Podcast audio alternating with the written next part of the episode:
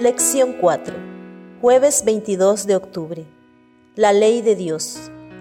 Años atrás, en Francia, la nación estaba debatiendo la cuestión de la pena capital. ¿Debía abolirse?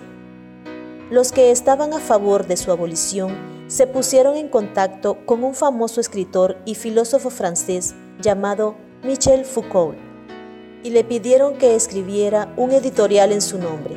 Sin embargo, lo que hizo fue abogar no por abolir solo la pena de muerte, sino también todo el sistema penitenciario y dejar en libertad a todos los prisioneros. ¿Por qué?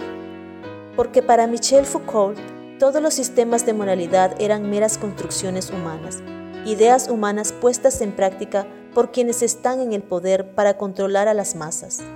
Por lo tanto, estos códigos morales no tenían legitimidad real.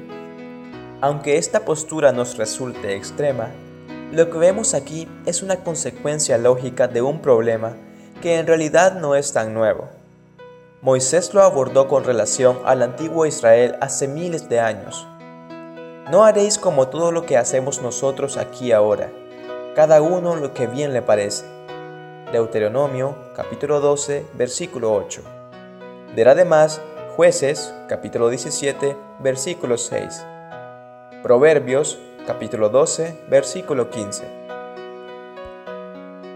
Sin embargo, si no debemos hacer lo que bien nos parece a cada uno, es decir, nosotros no somos justos, santos ni lo suficientemente objetivos como para saber lo que es moralmente correcto, entonces, ¿cómo sabremos qué hacer?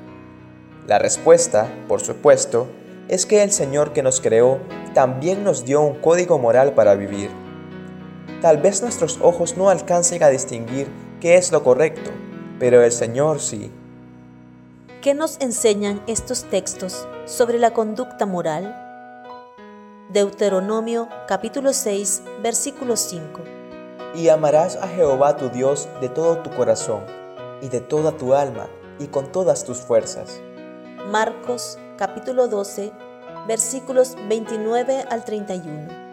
Jesús le respondió, el primer mandamiento de todos es, Oye, Israel, el Señor nuestro Dios, el Señor uno es, y amarás al Señor tu Dios con todo tu corazón, y con toda tu alma, y con toda tu mente, y con todas tus fuerzas. Este es el principal mandamiento.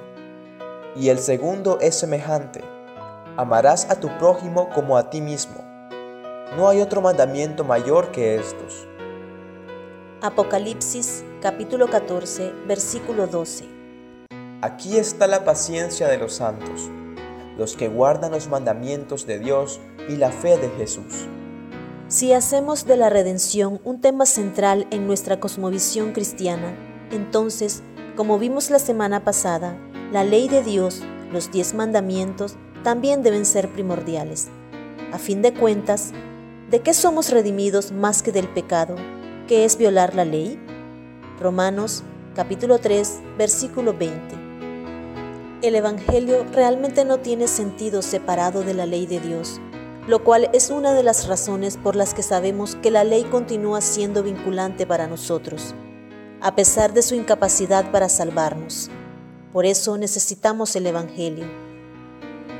Por lo tanto, toda la educación adventista del séptimo día debe enfatizar lo que Elena de White ha llamado la perpetuidad de la ley, el conflicto de los siglos, páginas 68 y 69, que incluye el sábado.